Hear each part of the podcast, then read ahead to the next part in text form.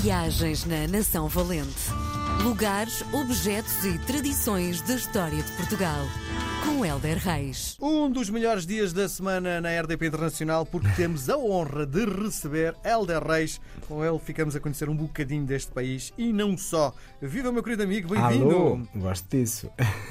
E eu quando eu digo não só, porque hoje eh, vamos para um, um sítio que me toca muito. Sabes que eu fui casado com uma brasileira, 18 anos, tenho uma Epá. relação gigantesca com o Brasil. Fui- Tens samba no pé. Tenho samba no pé, fui para aí umas 14 vezes ao Brasil.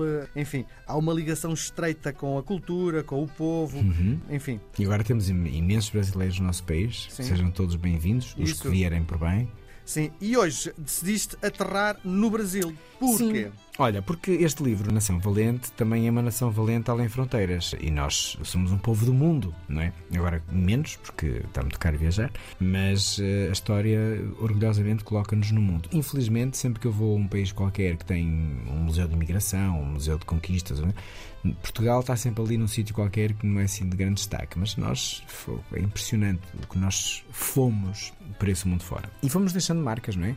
E, obviamente, o Brasil está eh, no nosso topo de, do que fomos e do que somos. E é muito bonito quando viajamos e encontramos, para mim, é, é mais que bonito, é emocionante fazer uma viagem e encontrar uma referência a Portugal, ou pela estrada, ou pela língua, ou pela escola, ou um nome. Acho que é mesmo muito interessante. Então vamos até Goiás. Eu não conheço, portanto não vou estar cá com histórias. Eu não conheço, li bastante, vi muitas imagens e muitos vídeos e fiquei fascinado pela história e achei que a devia partilhar no livro. Então, Goiás que é encantada logo à vista, é atravessada pelo Rio Vermelho e fica aos pés da Serra Dourada. Portanto, eh, chamar-se eh, Dourada faz muito sentido quando vemos. Fica na região central do Brasil e o jesuíta Manuel Correia foi o primeiro missionário destas terras. Estamos no século XVII.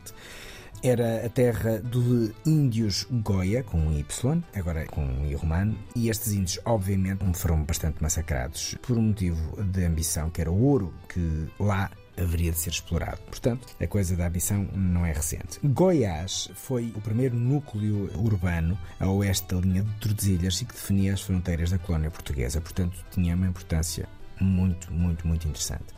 E era uma fronteira essencial e rica. rica pelo ouro. Portanto, era uma terra mineira com muitas igrejas, prova de que a evangelização também estava ali a acontecer. Não sabemos, era só pelo motivo eh, que deveria ser.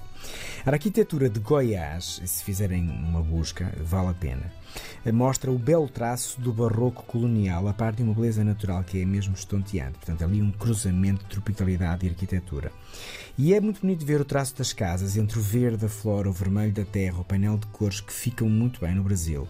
Não é propriamente uma exuberância que te faz cegar, ah, é singelo e bonito. E o ouro de Goiás tem na memória o nome do seu primeiro bandeirante, Bartolomeu Bueno da Silva. Este desbravador terá dito que preferia morrer a regressar sem ouro e correu-lhe muito bem.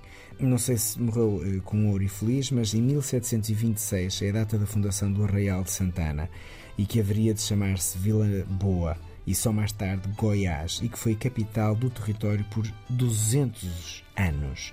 Onde havia ouro, havia também fixação de gente, de minério, portanto a coisa toda funcionava. Grande parte do edificado recebe influência portuguesa, lá está, as igrejas, o Palácio do Governador, a Casa da Câmara, o chafariz de Cauda, e no ano de 2001 é classificado como Património da Unesco. Portanto, vale a pena conhecermos-nos lá em Goiás.